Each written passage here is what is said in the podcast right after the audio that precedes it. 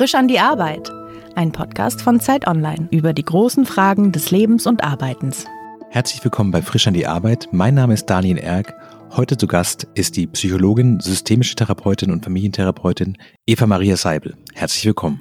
Hallo, Herr Erck. Wir sind ganz kurz vor Weihnachten und das ist eine Zeit, in der viele Menschen ja auch emotional und auch wirklich in der physischen Präsenz bei ihren Familien sind, merken Sie in Ihrem Beruf als Psychologin und Therapeutin, dass das Thema Familie so gegen Ende des Jahres, wenn es auf diesen Höhepunkt Weihnachten und Silvester zugeht, dass dann mehr Leute mit Familienfragen zu Ihnen kommen? Ähm, jetzt nicht unbedingt direkt ähm, kurz vor Weihnachten. Also was, also dass Weihnachten jetzt ein explizites Thema wäre. Es kann vorkommen, es kann aber auch vorkommen bei normalen Familienanlässen, also äh, Jubiläen oder Geburtstagen. Aber was tatsächlich der Fall ist, dass verstärkte Artenfragen stattfinden um November, ähm, Dezember. Ne? Also dass es viel mehr mhm. Neuanfragen gibt, dass es so ein bisschen ein Run gibt, aber auch die, die bestehenden, äh, die bestehende Kundschaft, dass die auch nochmal vorbeikommen will vor Weihnachten. Aber das ist, geht ja dann hauptsächlich darum, nochmal so eine Rückschau zu halten. Wie war das Jahr? Und ich denke, das hat auch viel mit der Winterzeit generell zu tun. Also auch, mhm. ähm, ja, dunkel, kalt draußen. Ne? Mhm. Jetzt wird's ein bisschen enger. Jetzt macht's nicht mehr so viel Spaß, rauszugehen. Und natürlich ist in diesem Jahr auch, ähm, was wir alle wissen, ähm, die Corona-Pandemie auch nochmal so ein Zünglein an der Waage, beziehungsweise kann ähm, so dieses Weihnachts-Endjahresgefühl äh, auch nochmal ähm, so ein bisschen potenzieren. Gerade bei zum Beispiel Singles, die bei mir vorbeikommen, ist das so der Fall. Ne? Also da ist, äh, da gibt es so einzelne äh, Gruppen wie Singles, die natürlich da nochmal ein, ein eigenes Thema mitbringen können über Weihnachten. Gibt es so klassische Fragen, also wo Sie sagen, ich weiß, ab Mitte Oktober, November kommen die Fragen sowas, ich habe ein schwieriges Verhältnis zu meinen Eltern, aber ich will trotzdem an Weihnachten hinfahren. Oder ja. ich habe Angst, dass meine Oma schon wieder fragt, wenn es endlich so weit ist mit Kindern. Oder gibt es so ein klassisches Set an Dingen hm. oder ist es so individuell, dass man da eigentlich gar nichts verallgemeinern sagen kann? Es ist wirklich sehr individuell und sehr, sehr verschieden, mhm. weil ähm, also das ist ja ähm, systemische Therapie sich eben mit, mit, der, mit Menschen befasst und jeder Mensch ist tatsächlich total unterschiedlich und hat unterschiedliche Prägungen, mhm. unterschiedliche Sozialisierungen, auch Ost-West zum Beispiel spielt auch nochmal eine Rolle bei uns in Deutschland. Ne? Unterschiedliche Lebensumstände und ich habe halt auch eine ganz breite Kundschaft, die vorbeikommt und mit verschiedenen Lebensaltern, also viele junge Menschen, die, ähm, die sich da reinwagen und mutig sind und sagen, ich möchte jetzt mit Anfang 20, Anfang 23 Jahren ähm, schon mich äh, damit auseinandersetzen, sind mhm. total reflektiert. So war ich gar nicht damals, als mhm. ich so alt bin. Ne? Also da gibt's, äh, da finde ich, gibt's einen totalen äh, schönen Prozess. Es gibt aber auch eben ältere Menschen, die vorbeikommen und ähm, da hat halt jeder steckt so ein bisschen in einem anderen Lebensabschnitt drin. Hm. Ne, deswegen ist es da häufig schwierig, einen Querschnitt zu bilden und zu sagen, ähm, das sind so Standardfragen. Was ich wirklich sagen kann und, und festgestellt habe, ist, dass es so einen Trend gibt nach Fragen, wer bin ich und wer will ich eigentlich sein? Ne, hm. dass sogar gar nicht mehr so ganz klar ist, ähm, im Moment in, in, in der Gesellschaft könnte ein Zeitgeistphänomen sein wer bin ich eigentlich? Ne? Was sind meine Bedürfnisse? Ähm, wie spüre ich die oder wie lerne ich die spüren? Und wie lerne ich die dann auch artikulieren? Sie haben gerade in so einem Nebensatz gesagt, dass Sie relativ viele junge Kundinnen und Kunden haben ja. und dass die überraschend reflektiert seien. Ist es denn wirklich so, wie man sich das bisschen klischeehaft auch vorstellt, dass das Tabu Therapie, dass es immer mehr abnimmt und dass man immer weniger, ich sage das mal ein bisschen salopp, so diesen diese Irrenhausangst hat. Also was ich mir vorstelle bei vielleicht so 70, 80-Jährigen, dass die sagen so, ah nee, also so schlecht geht's mir ja nicht und natürlich ist jeder mal niedergeschlagen und da kann man halt nichts machen, das ist halt Charakter, aber dass es je jünger die Generation eigentlich werden, ein größeres Bewusstsein dafür gibt, es gibt Dinge, die man tun kann und es ist auch kein großer Makel. Genau. Also das, äh, das sehe ich genauso. Natürlich sind ältere Menschen auch nochmal anders sozialisiert. Ne? Kriegszeit, mhm. teilweise Nachkriegszeit und das sind ganz andere äh, Durchhaltestrategien sozusagen, die da zum Tragen kommen. Das sind Überlebensstrategien, ne? Gefühle wegdrücken, das ist doch gar nicht so schlimm. Durchhaltemodus, runterschlucken, mhm. wegdrücken. Ne? Das, äh, das kann, da kann auch ein Traumakontext dann dahinter stecken und das sind zunächst Überlebensstrategien. Diese Überlebensstrategien können aber eben auch im Laufe der Zeit oder in einem anderen Lebenskontext Kontext, in einem anderen Lebensabschnitt oder mit zunehmendem Alter auch hinderlich äh, und störend, während mhm. dysfunktional, sagen wir dann. Das heißt, was, was mal wirklich wichtig war ähm, und eine Anpassungsleistung war, wird dann irgendwann doof. Und ähm, das kann natürlich dann auch sein, dass man, dass man blockt und sagt, nee, ich möchte mich nicht unterstützen lassen. Das andere ist tatsächlich, dass, ich muss ein bisschen Werbung machen für die Systemik, ich als systemische Therapeutin bin und wir ein ganz anderes Verständnis haben von, äh, von, von Therapie. Wir sprechen ja auch gern von systemischer Therapie und Beratung ne, ähm, oder mhm. auch von Coaching. Und ich biete mich nicht unbedingt in, als systemische Therapeutin an, sondern eben auch als systemische Beraterin oder systemischer Coach. Ne? Ja, weil wir einfach ein anderes äh, Verständnis haben. Wir haben auch Klienten und keine Patienten, Klientinnen und keine Patientinnen. Und wir haben keinen Störungsbegriff. Ne? Das heißt, bei uns gibt es auch keine Diagnostik. Und bei uns soll es eher lösungs- und ressourcenorientierter sein und eher leichter. Und die mhm. Haltung ist ein, ein bisschen eine andere. Das heißt, ich habe zum Beispiel als systemische Therapeutin, Beraterin keine Deutungshoheit. Ja, also ich, ähm, ich bin eine der, derjenige, der Status höher steht und äh, ein Urteil abgibt, sondern ich bin eher mhm. jemand, der dem Ganzen neutral und wertschätzend gegenübersteht und der Hypothesen anbietet. Und die Hypothesen und Ideen, die ich habe, die müssen aber überprüft werden oder können überprüft werden. Das ist jetzt nicht äh, das einzig Wahre. Ne? Also wir sind da äh, mhm. meiner Meinung nach vielleicht ein bisschen offener und ähm, freier ähm, und auch eher ähm, ja auf Augenhöhe, Teamwork. Ne? Das klingt erstmal wie so ein fast ein bisschen Etikettenwechsel, aber so wie Sie es erzählen gerade, verändert das ja eigentlich das ganze Bild von der Therapie, wie Sie das anbieten. Nämlich das erste wäre zu sagen, man ist halt nicht krank, ja. sondern man hat irgendwie spezielle Herausforderungen und man kann damit umgehen, aber wie man möchte. Und wenn, wenn es Dinge gibt, die vielleicht in der klassischen Therapie als Krankheitsbild wahrgenommen werden würden, die aber den betreffenden Menschen gar nicht stören. Und er sagt, sowas, mir geht's aber fantastisch, ich sehe gar kein Problem hier, dann müsste man das auch gar nicht bearbeiten, weil es letztlich nur darum geht zu sagen, sowas, stört sie es oder stört sie es nicht? Und wollen sie es ändern oder wollen sie es nicht ändern? Und es geht nicht darum, dass man das von außen einschätzt, sondern jeder nur für sich einschätzen kann, wie geht's mir eigentlich. Ja, also das ist tatsächlich genau so, weil ähm, ich natürlich auch nicht im Kassensystem angebunden bin. Das heißt, ich muss keine Diagnostik machen und die Leute freiwillig zu mir kommen. Ne? Das heißt, es gibt keinen Auftragskontext, dass jetzt irgendein Arzt oder irgendein Überweisersystem an mhm. mich überweist. Die Leute haben ein Anliegen, einen Leidensdruck, ein Bedürfnis, ähm, sich unterstützen zu lassen, sich weiterzuentwickeln oder auch irgendwas zu erkennen und einzuordnen oder zu sortieren. Und dann kommen die und stellen bei mir eine Anfrage. Ne? Das ist ähm, also was ganz anderes wie ähm, jetzt auch äh, vielleicht im psychiatrischen Kontext, wo ähm, mhm wo da auch gelabelt wird. Und der Unterschied bei uns ist auch, dass wir eben einen anderen Störungsbegriff beziehungsweise keinen Störungsbegriff haben. Das heißt, wir sehen die Person tatsächlich immer im System, im Kontext, mhm. in den Lebensumständen und integrieren das auch. Das, die Person ist nicht losgelöst. Eine Depression ist nicht ein Defizit der, des Individuums oder der Person an sich. Wenn jemand ein depressives Verhalten zeigt, dann muss man gucken, was für, ein, was für eine Rolle spielt es im System, was für eine Funktion hat es im System. Und wir gehen eben davon aus, dass auch sowas wie äh, ähm, ja, psychische Störungen, Symptome, ähm, Essstörungen, was auch immer, äh, oder auch einfach Probleme, zwischenmenschliche Probleme und Konflikte im System äh, einen Lösungsversuch darstellen. Ja, das heißt, ähm, wenn jetzt zum Beispiel ein Teenager ähm, ausziehen will, dann kann das für das System, für die Mama Sinn machen, da erstmal ein depressives Verhalten zu zeigen, um dieses mhm. System Familie, diesen Zusammenhalt ähm, aufrecht zu erhalten und zu stärken. Oder bei einer Essstörung bei äh, jungen Menschen kann das auch der Fall sein. Das ist so ein Konflikt zwischen Kindsein, Sicherheit und ähm, Autonomie, Angst vor der Freiheit. Ne? Und da ähm, kann man diesen Konflikt erstmal lösen, indem man nichts isst und äh, bleibt mal so rein körperlich, äh, ähm, ne? sekundäre Geschlechtsmerkmale, die prägen sich dann nicht so aus und dann, dann hat man irgendeine Krankheit und dann kann man zu Hause bleiben erstmal. Ist es denn auch der Punkt bei Weihnachten, dass sich viele wieder in familiäre Systeme reinbegeben, ja. aus denen sie sich vielleicht aktiv auch rausbewegt haben, zu sagen, ich ziehe in eine andere Stadt, ich führe mein eigenes ja, ja. Leben, ich gründe meine eigene Familie. Und dann wird man zurückgeworfen in eine Situation, in der man wieder auch in alte Rollen reingerät, die man sonst im Alltag nicht hat? Das ist generell bei der Familie ganz häufig so, ähm, wenn man zu Besuch fährt. Ne? Das, das haben wir alle, das kennen wir mhm. alles, das kenne ich selber. Äh, man fährt zu Familienbesuch, zwei Tage ist es äh, schön und alle freuen sich und sind dann noch so in einem äh, beschwingten Modus drin und dann irgendwann ab Tag zwei äh, kippt es in ein ganz altes Muster.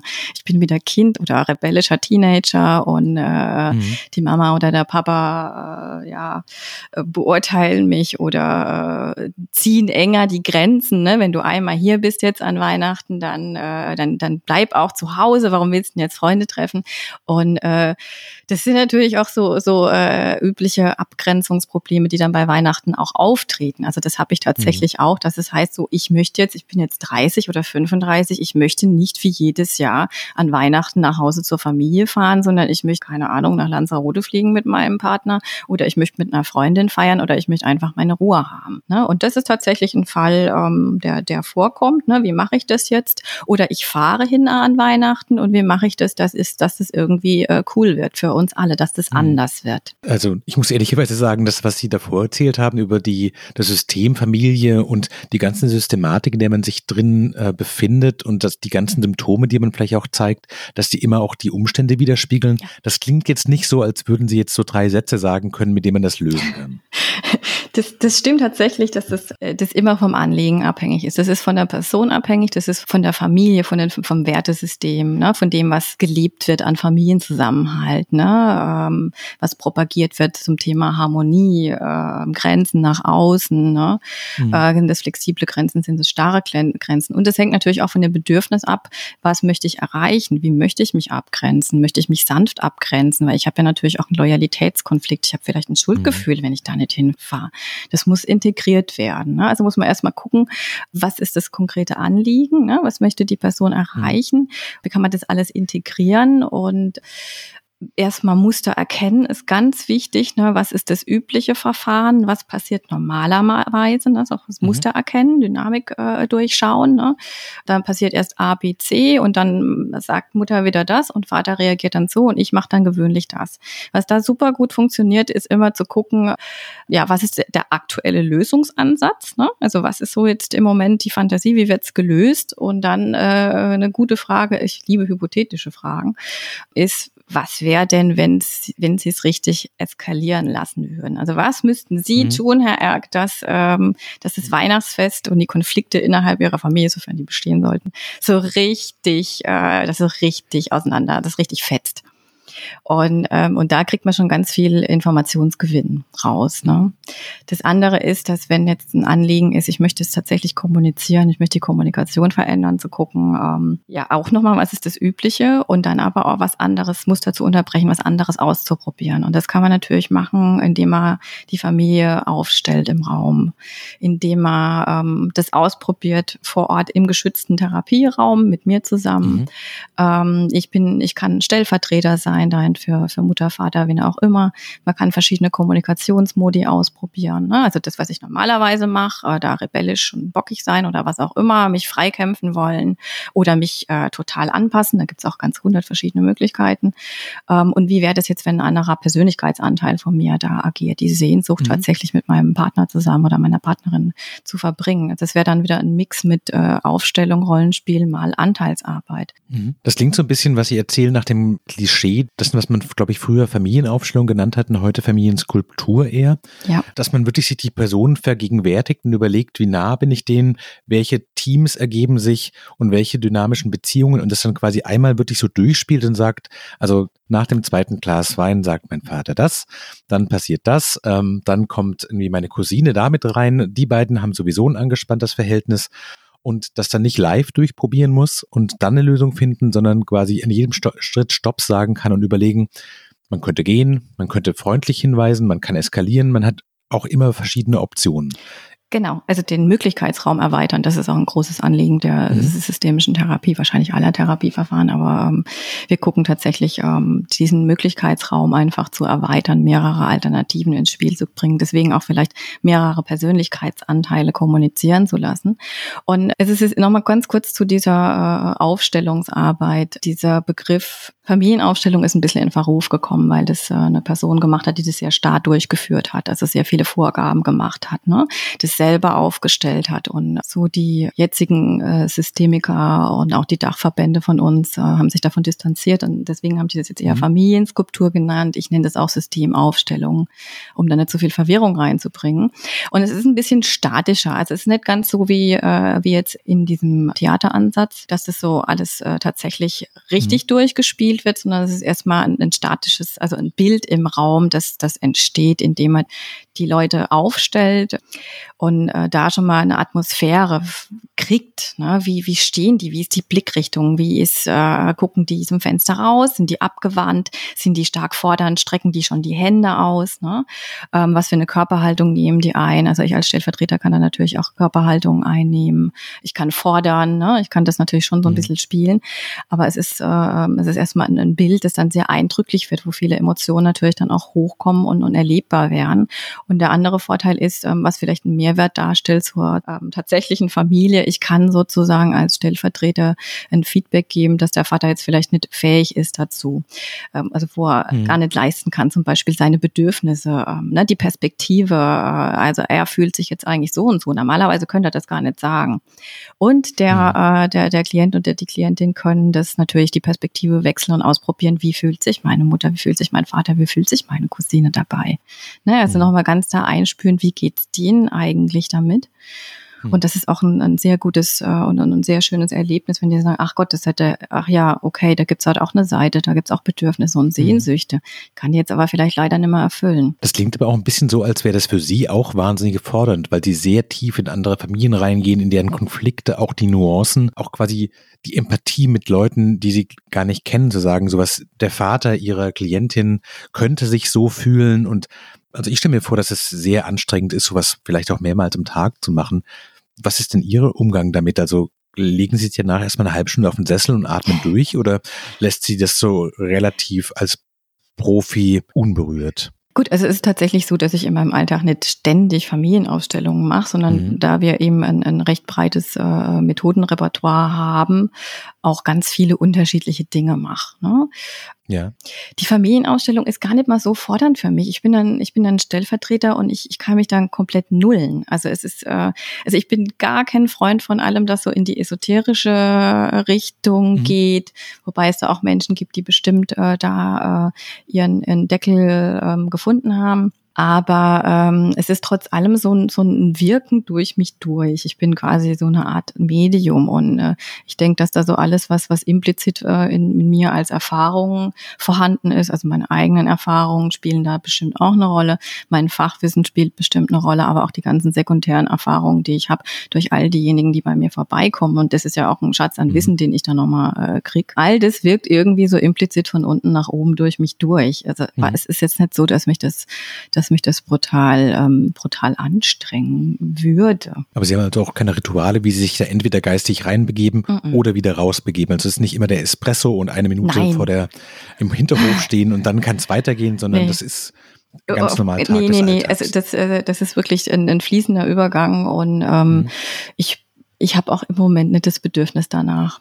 Also ich, ähm, ich kann, ich muss ja sowieso in meiner Arbeit sehr switchen. Ne? Also ich muss switchen von Stellvertreter wieder zurück in, in, in Fach, äh, Fachwissen und ähm, mhm. natürlich muss ich aber auch den Kontakt halten zur Person an sich, die da bei mir vorbeikommt.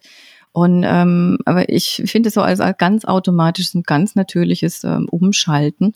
Mhm. Und habe da persönlich keine Probleme damit. Es gibt ein Ritual nach einer Aufstellung, wenn man die macht mit tatsächlich echten Menschen, also wo alle, also echte, reale äh, Personen mhm. vorbeikommen. Das äh, ähm, habe ich in meiner Ausbildung äh, erlebt, das haben wir ganz oft gemacht. Da war ich auch selber super oft äh, Stellvertreter für alles Mögliche. Dass man sich entrollt danach, das heißt, dass man sich nochmal umarmt und sagt, okay, also ich bin jetzt nicht mehr deine Mutter, ich bin jetzt wieder ich. Ne? Das heißt, ah, ich, ich bin jetzt mhm. wieder die Frau Seibel. Mit Corona ist natürlich mit Umarmen und dem ganzen ist mhm. nix. Und es ist jetzt aber auch eben, äh, muss, ich muss das jetzt auch niemand aufzwingen. ja, also das ist aber ein Ritual. Man kann auch einfach sagen, ja, jetzt, äh, ne, jetzt sind wir, gehen wir wieder raus und äh, vielen Dank auch, dass Sie das mitgemacht haben. Das ist auch ganz wichtig, diese Wertschätzung, wenn sich jemand mhm. mit so solchen Themen auseinandersetzt, dass man sich auch bedankt. Also ich auch als, als, als systemische Therapeutin bedanke mich gerne und finde es super. Was sind denn für Sie die guten Tage? Was sind die Tage, wo Sie abends nach Hause gehen und sagen, heute war ich, ich weiß nicht, erfolgreich, heute hat es hm. Spaß gemacht Oder ist das relativ ähnlich oder ist es vielleicht auch mit der Vielzahl an Klientinnen und Klienten dann so, dass man das gar nicht so genau sagen kann, war das jetzt eigentlich ein guter oder kein so guter Tag? Also ich habe generell immer das Gefühl, dass ich, ja, dass die Arbeit wichtig ist und dass die Arbeit dass der, der Tag gut war. Also beziehungsweise dass äh, ich habe immer ein sehr schönes Gefühl danach, sagen wir mal so. Aber es gibt natürlich auch Tage, wo ich weniger zufrieden bin, aber eher weniger zufrieden mit mir, weil ich jetzt denke, oh je, mhm. da hätte ich jetzt ähm, vielleicht noch ein bisschen weiter reingehen sollen oder ich hätte mhm. vielleicht schneller in die Methodik gehen sollen. Es ist eher so eine Unzufriedenheit dann mit mir selber und mit meinen eigenen Ansprüchen. Also da äh, sehe ich die Verantwortung wirklich bei mir. Ne? Also ich muss gucken, dass da jemand mit einem Mehrwert rausgeht. Mhm. Was ist denn schwieriger, wenn die Tage überfordernd sind, weil sie merken, hoppla, hier kommen jetzt Dinge hoch, da habe ich vielleicht gar nicht so viel im Repertoire, das habe ich noch gar nicht so oft erlebt? Oder sind es eher die Situationen, wenn Sie merken, so ganz klassisches Problem, habe ich schon ein paar Mal gehört, aber jetzt muss ich trotzdem genauso konzentriert und emotional bei der Sache bleiben. Gibt es sowas? Mhm. Es ist eigentlich äh, total egal. Also ob das jetzt irgendwas ganz Neues ist oder irgendein Standard. Ein Standard gibt's halt insofern mal wieder nicht, weil es eben unterschiedliche Menschen sind und die dann auch nochmal ganz äh, unterschiedlich ticken und vielleicht nochmal andere Nuancen eben mitbringen. Also besonders fordernd oder eine Challenge ist natürlich, wenn jemand äh, auch richtig ordentlich äh, Methodik möchte. Ne? Dann, dann, dann habe ich vielleicht auch ein bisschen mehr Druck zu denken, okay, mhm. also da muss jetzt wirklich, da muss jetzt wirklich richtig was passieren. Das setzt mich ein okay. bisschen stärker unter Druck, ja. ist aber auf der anderen Seite auch wunderschön, weil ich natürlich äh, dann auch wirklich in die Pötte muss und, und mhm. ne, ich bin, sehe mich ja schon auch noch als Dienstleister. Ne? Gerade um den Beruf der äh, Psychologin und Therapeutin geht es ja wirklich, glaube ich, so unfassbar viele Klischees wie wahrscheinlich sonst nur um Polizisten und Polizistinnen. Ist es denn so, dass Ihre eigenen Erwartungen, die Sie vielleicht anfangs des Studiums der Psychologie hatten, hat sich das denn so erfüllt, was Sie dachten, wie man dann später arbeitet, was man weiß und was man alles kann? Ganz schwere Frage, weil ich ja überhaupt nicht mit dem äh, mit dem Ziel und äh, der Idee einer Therapeutin zu werden angefangen habe zu studieren. Insofern hatte ich damals auch äh, nicht so die Vorstellung, ähm, mhm. was. Ne, ich war da einfach noch war einfach noch nicht so nah dran. Aber natürlich hat man Klischee-Vorstellungen im Kopf, was so die klassische, mit jetzt niemand die Familienanalytikerin an betrifft, mit schwarzem Rolli und rotem Lippenstift. Ähm, ne, mhm. also das äh, das bestimmt. Und ich bin eben sehr froh, dass ich meine eigene Haltung eben wunderbar ausleben kann in diesem systemischen Ansatz. Und das ist eigentlich das Wichtigste. Mhm. Also ich finde, die Therapieform, die man anbietet, die muss auch unbedingt zur eigenen Haltung und zur eigenen Person passen. Und äh, ich wusste zwar auch, dass es die Systemik gibt und ähm, hatte da auch schon Berührungspunkte, aber eher so von dem philosophischen Überbau Kybernetik-Konstruktivismus und weniger, wie das dann tatsächlich ausdifferenziert aussieht in der Praxis. Ja, aber für mich war das auch eher so ein intuitives Ding da rein, eine sehr intrinsische Entscheidung. Ich war auf dem Infoabend mhm. und habe gesagt, okay, das, das ist es. Mhm. Ja, dieses Flexible und, und ich möchte ja auch selber nicht äh, stigmatisiert werden und äh, problematisiert werden. Und ähm, deswegen ist es mir eben wichtig, dass da auch diesen, dieser Shift stattgefunden hat zur Systemik. Ich muss aber noch ganz kurz korrigieren dazu sagen, dass die Systemik jetzt Kassen zugelassen ist, angebunden und dass die Kassentherapeuten auch dann leider Diagnostik machen müssen. Hm. Das heißt, auch da ist es wieder im System drin, drumherum. Es gibt quasi eine medizinische Wirtschaft, die bestimmte Regeln hat. Genau. Das heißt, das zwingt sie da rein, eine Diagnose zu stellen, auch wenn es eigentlich von der Schule her so nicht gedacht ist. Genau so sieht es aus. Hm. Ja, also das, die Krankenkasse bezahlt die therapeutische Leistung nur, wenn eine Diagnose vorliegt. Ja, hm. also ich komme da drum rum, weil ich eben Privatpraxis bin und das dann auch nicht leisten muss. Haben Sie den Eindruck, dass Sie Ihre Berufung gefunden haben und nicht nur den Beruf? Ja, also ich habe schon den Eindruck, dass das was ist, was sehr gut zu mir passt, wo ich mich sehr wohl damit fühle und wo ich auch denke, dass ich, dass ich was weitergeben kann. Also wie gesagt, gerade bei jungen Menschen, das finde ich, das finde ich fantastisch, dass die sich äh, hierher trauen. Und es wäre doch mal die Frage nach, nach was ist Berufung, aber ich denke in dem Moment, wo ich sage, ich, ich bin das einfach auch. Ähm, hm ist es das Richtige und das Gute. Was ich allerdings nicht möchte, ist für 40 Stunden in der Woche in der Praxis sitzen. Ne? Also das ist auch was, wo ich, äh, wo ich generell sage, das, das muss nicht sein. Man braucht auch einen Ausgleich.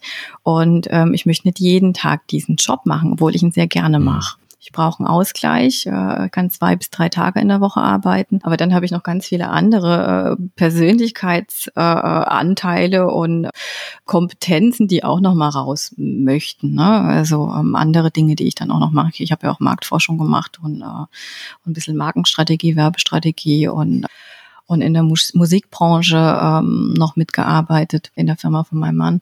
Und ähm, das sind alles so Dinge, wo ich auch generell äh, sagen würde, ähm, dass diese Denke, ich muss das einzige Dings machen, also dieses alles oder nichts äh, und es muss mhm. das sein, ähm, da, davon würde ich mich komplett verabschieden. Also ich, da bin ich auch, mhm. äh, würde ich sagen, man darf integrieren, ja, wenn man ganz viele Interessen hat, wenn man viele Fähigkeiten hat, wenn man Lust mhm. hat, äh, verschiedene Dinge zu machen und dann darf man die auch integrieren. Da muss man nicht 40 Stunden das eine und gleiche machen. Fällt Ihnen denn schwer, die Themen, mit denen Sie sich beruflich beschäftigen, also das Gefühlsleben von anderen, das dann auch in der Praxis zu lassen oder nehmen Sie das nach Hause mit und merken beim Zwiebelschneiden, hm wie kann man denn da, was kann man denn da machen? Das ist wirklich eine verfahrene Situation. Oder gehen Sie da raus und dann ist es auch für Sie weg? Nee, das ist nicht weg. Also ich habe schon, ähm, ich kann mich gut abgrenzen. Und ich, äh, es ist nicht so, dass ich komplett überflutet werde ähm, von, von, von Gefühlen oder Leid das wäre auch nicht wirklich sinnvoll, ähm, wenn ich da selber jetzt einen Zusammenbruch kriege. Das heißt, ich habe da eine sehr gute ähm, natürliche Distanz dazu. Trotz allem berühren mich die Geschichten. Und mhm. natürlich berührt, berührt mich meine Geschichte mehr und, und eine andere ein bisschen weniger. Aber ich habe die Menschen dabei in meinem Alltag, aber jetzt nicht nonstop.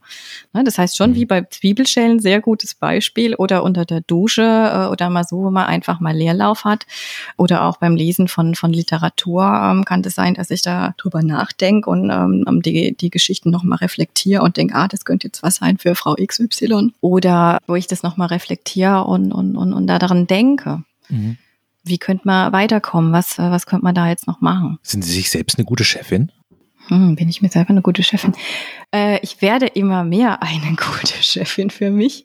Ich habe den absoluten Luxus, dass ich mein eigener Chef sein kann und das passt auch wiederum sehr gut. Und das ist eine sehr schöne, eine sehr schöne Arbeitsform für mich. Urlaub finde ich wichtig. Ich müsste mich vielleicht ein bisschen mehr disziplinieren, ab und zu noch äh, Urlaub zu machen. Also wenn ich nachts anfange, mhm. ähm, die Geschichten zu reflektieren, dann ist es ein deutliches Zeichen daran, mhm. dass ich so viel gearbeitet habe und dass ich, äh, dass ich mal wieder in Urlaub müsste. Was stresst Sie denn mehr, verzichtbar zu sein, weil natürlich jeder Mensch austauschbar ist und wahrscheinlich Sie sich auch in einem Markt bewegen und es Konkurrenz gibt und andere Menschen gibt, die ähnliche Dienstleistungen anbieten? Oder unverzichtbar zu sein, weil es vielleicht auch Klientinnen und Klienten gibt, die mit großem Leid zu Ihnen kommen und wenn Sie sagen würden, so die nächsten zwei Wochen kann ich nicht, weil ich, weiß ich nicht, irgend vielleicht selber erschöpft, vielleicht krank und ist dieses Gefühl für sie anstrengend zu sein, aber das sind Menschen draußen, die brauchen mich auch und wenn ich weg bin, dann füge ich denen, ob ich das möchte oder nicht, so leichtes Leid zumindest zu? Ich habe auch ein sehr großes Vertrauen in, in, in, ähm, in die Personen und in die eigenen Ressourcen. Mhm. Das heißt, das ist auch äh, systemisch. Ne? Ganz viel Potenzial und ganz viel Lösungspotenzial steckt in den Menschen drin. Man muss es nur ein bisschen rauskitzeln, wieder reaktivieren. Und ähm, das ist eigentlich ein Glaube, der, da stehe ich absolut dahinter. Das bestätigt sich auch in der Praxis, dass ich ja gar nicht so viel tun muss. Ja, die, die, die Menschen mhm. tun das selber, das kommt selber. Ich muss nur die richtigen Fragen stellen oder mal eine richtige, eine, eine passende Übung machen. Und ähm, da passiert da ganz, ganz viele, ganz viel von alleine. Und ich sehe mich ja auch als Unterstützer und ich möchte kein abhängiges Verhältnis schaffen. Mhm. Ja, das ist ganz wichtig. Und ja, deswegen habe ich auch keinen Stress, in, in Urlaub zu fahren. Natürlich, wenn mhm. jemand einen dringenden Termin möchte und dann schaue ich das, dann versuche ich das zu berücksichtigen. Aber also unverzichtbar möchte ich nicht sein und bin ich mhm. auch nicht. Also ich bin auf jeden Fall entbehrlich und ich möchte das auch sein. Mhm. Ne, ich, ich bin, eine, bin eine Stütze und Unterstützer, ähm, ein Wegbegleiter, aber ich bin kein, kein Must-Have und sollte das auch nicht sein. Vielleicht für eine kleine Phase, ja, ähm, aber nicht so nonstop. Sie haben vorhin einen Nebensatz gesagt, dass Sie beruflich auch so ein paar andere Dinge ausprobiert haben und jetzt nicht quasi von vornherein in diesen Therapeutenberuf, so weiß ich nicht, nicht mit 17 entschieden haben, Sie wollen das werden und dann diesen Pfad gegangen sind. Was wollten Sie denn als Jugendliche oder als Kind werden? Ich wollte Tierärztin werden. Und irgendwann wollte ich mal Lehrerin werden, aber das, äh, mein Vater ist selber Lehrer gewesen. Das hatte ich mir dann doch sehr schnell anders überlegt. Und dann wusste ich gar nicht, was ich machen soll. Also ich war recht ratlos ähm, nach dem Abitur und habe gefragt, was, was soll ich denn werden? Dann kamen so Klassiker wie Medizin, Jura und BWL. Und ich dachte, oh nee, das ist es jetzt wirklich nicht. Und dann ähm, habe ich gedacht, ja Gott, also ich meine, wenn Psychologie ist spannend, kann nicht schaden. Also ich kann äh, über mich mhm. und über den Menschen was lernen. Aber nee, ich wollte Ärztin werden. Gibt es denn manchmal Tage, wo Sie denken, so dass ist doch ein anstrengender Beruf, den ich mir da ausgesucht habe und der ist emotional auch fordernd und wünschen sich dann, was Sie vorhin erwähnt haben, vielleicht einfach in der Marketingabteilung zu sitzen und geht 9 Uhr hin, geht um 16.30 Uhr nach Hause, arbeitet sein Zeug so runter, aber es sind halt nicht die großen menschlichen Tragödien, mhm. es ist nicht die Anspannung, es sind keine Menschen mit Tränen vielleicht in ihrer Praxis, sondern es geht um so zwei Paper runterschreiben, in der Besprechung sitzen und gut ist. Ich habe sowas ja alles schon gemacht. Das heißt, ich habe ich hab so den mhm. Vorteil, dass ich das ganz gut vergleichen kann. Nee, also natürlich kann das mal anstrengend werden, aber es ist jetzt tatsächlich für mich nicht so anstrengend, wie, wie man sich das, glaube ich, von außen vorstellt, weil das ist für mich meine ganz normale, also täglich nicht, aber paartägliche Arbeit und, und Emotionen aushalten, auffangen. Das ist einfach gar mein normales äh, meine normale Arbeit, so wie es jetzt wahrscheinlich für einen Chirurg ist, ähm, da irgendwo im, im, im Blut rum äh, zu metzgern. Mhm. Ne, ähm, das, das, das kann man sich ja eigentlich auch nicht vorstellen, wenn man ähm, so, ne, also diese Anspannung. Mhm, ähm, und für die ist es aber auch ganz normal. Das ist was die, das ist eine ganz normale Routine, was die täglich machen. Und so ist es, glaube ich, für mich auch. Aber natürlich ist es auch ein Job, der, der, der fordert. Aber da geht es eben darum, dann mir einen Ausgleich zu schaffen und wie gesagt, da eine gute Chefin wahrscheinlich zu sein und zu sagen, ich mache das jetzt nicht 40 Stunden Stunden die Woche, sondern ich mache das, keine Ahnung, 15. Worauf können Sie dabei eher verzichten? Auf die Anerkennung und die Dankbarkeit der äh, Klientinnen und Klienten oder auf das Geld? Oder was hm. ist so der, der Antrieb?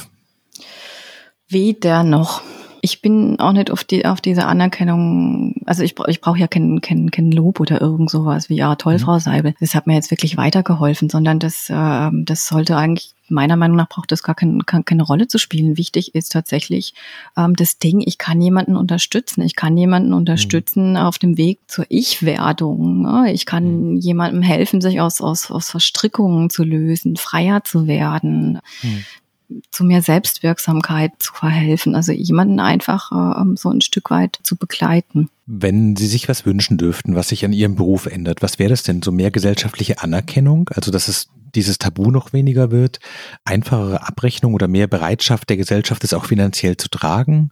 Gibt es da irgendwas, wo Sie sagen, so das, das ist wirklich ein Punkt, das finde ich anstrengend und das muss anders werden? Naja, die Systemik hat es ja jetzt geschafft in die Kassenzulassung. Das ist mhm. ja sehr schön, ähm, aber hat dann eben auch andere Seiten, die ich gerade angesprochen habe. Ne? Mir war es die ganze Zeit echt immer ein bisschen ein Problem, dass die Systemik nicht wirklich anerkannt wurde als therapeutisches Verfahren, trotz wissenschaftlicher Anerkennung, ähm, aber eben weil noch nicht ins Kassensystem eingebunden, hieß das ganz oft noch so, äh, es ist Coaching oder ja, ihr coacht mhm. ja nur. Also diesen Status einfach auch zu haben als systemische Therapeutin, ähm, das ist eine Therapieform, das ist gleichwertig und ähm, für manche passt es vielleicht sogar besser. Und ähm, generell ähm, natürlich auch in der, in der psychiatrischen Arbeit, in der klinischen Arbeit, das stärker einzubinden, stärker therapeutische Methoden, Verfahren, Familientherapie anzubieten, mehr Familientherapie anzubieten, mhm. ähm, da sich auch ein bisschen lockerer zu machen, was die Störungsbegriffe angeht, diese ganze Stigmatisierung und Problematisierung der Menschen, diese Verschulung, die da teilweise stattfindet. Ähm, das wäre mir schon ein Anliegen, da äh, die Systemik natürlich ein bisschen reinzubringen und auch populärer zu machen und auch mhm. zu sagen, das gibt's als Therapieverfahren, das das wissen ganz viele gar nicht. Ne? Also die wissen immer, ist sowieso immer so ein bisschen ein Rätsel, was gibt es alles auf dem Markt, was ist Verhaltenstherapie, was ist tiefenpsychologische, was ist äh, Analyse und was ist Systemik und dann gibt es noch mhm. ganz viele alternativere äh, Verfahren. Das ein bisschen mir zu erklären und ähm, auch ein bisschen publik zu machen. Da gibt's auch noch was, was jetzt nicht super stigmatisierend ist und was noch ein bisschen leichter daherkommt, was, wo auch Humor äh, eine Rolle spielen kann. Ne? Wie ist es denn so? Haben Sie den Eindruck, dass die besten Zeiten eigentlich schon hinter Ihnen liegen, weil die größte Lernkurve vielleicht am Anfang da ist und man so in allem frisch ist und mit so einer großen Euphorie startet? Oder merken Sie jetzt, dass die Erfahrung immer mehr wird, dass Sie da auf mehr Dinge zurückgreifen können, vielleicht mehr Souveränität haben und die besten Zeiten als äh, Therapeutin und Psychologin eigentlich noch vor Ihnen liegen? Ich glaube fest, dass die besten Zeiten noch vor mir liegen werden und dass ich noch ganz viel Potenzial nach oben habe. Also ich habe so das Bild der schrulligen Systemikerin, ähm, da, da möchte ich schon reinwachsen. Und ähm, natürlich ist es schön mit der Erfahrung. Also ich finde es super und, ähm, und das gibt natürlich auch Sicherheit. Man verliert auf der anderen Seite aber auch ein bisschen an Spritzigkeit. Ne? Also das ist natürlich auch so das Ding, aber ähm, das kann man selber ja auch wieder unterbrechen, indem man mit jemandem zusammenarbeitet im Co-Team für Familien oder Paare zum Beispiel, der, der noch äh, spritziger ist und dann kann das sich super ergänzen. Oder äh, indem man sich, indem man sich weiterbildet, indem man Fachliteratur liest, indem man tatsächlich mal jemand hat, der eine Methodik fordert, wo ich denke so, ah, okay, cool. Das macht mir ein bisschen Angst, aber ich, ich, ich gehe da rein. Also ich mache das dann auch. Ne? Das ist, äh, das ist dann, das ist dann mein Job. Das ist eine Herausforderung, die muss ich dann auch annehmen. Mhm. Und ähm, ich finde, es gibt immer Potenzial nach oben und das Alter ist eigentlich was äh, in dieser Hinsicht was sehr Schönes. Vielen Dank für das schöne Gespräch. Ich bedanke mich ganz, ganz herzlich bei Ihnen und dieser Einladung. Das war frisch an die Arbeit mit der Psychologin und Familientherapeutin und systemischen Therapeutin Eva Maria Seibel. Mein Name ist Daniel Erck. Falls Sie nun Fragen haben an mich, an Frau Seibel, schreiben Sie uns gerne an frischandiearbeit.zeit.de. Herzlichen Dank fürs Zuhören. Frisch an die Arbeit, ein Podcast von Zeit Online. Konzipiert und moderiert von Leonie Seifert und Daniel Erck. Produziert von Maria Lorenz, poolartists.de.